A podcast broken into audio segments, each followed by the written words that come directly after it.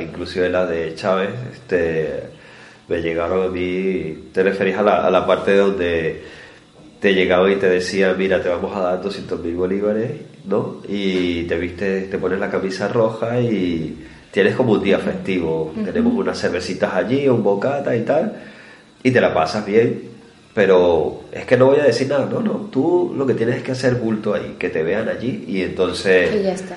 Cuando te tomen la foto, cuando se vean los cámaras, vean que tenemos mucha gente. Ya. Y de, y de una manera muy sutil también se lo decían a, a los, a los que trabajaban en el gobierno. O sea, no les decían que era una obligación, pero era importante que se dieran cuenta que tenían que apoyar este, al gobierno que le daba la comida. Y entonces, claro, mucha gente... Habían circulares, eran circulares que le pasaban a los empleados del gobierno. Y bueno, El día tal hay una marcha, recuerde traer su camisa, su franela, no sé qué, no, así tal cual. O sea, no era una orden, pero... Claro, estaba disimulado. El- ah, y había una lista. A muchos los tenían en lista y tenías que firmar que asististe. también. Bueno, pero eso lo hacían ahí en la marcha. O sea, cuando Sí, llegabas allá... en la marcha te tomaban lista, porque tenemos un amigo que él trabajaba como periodista, era fo- eh, periodista, eh, fotógrafo, reportero gráfico, y él le hacían firmar.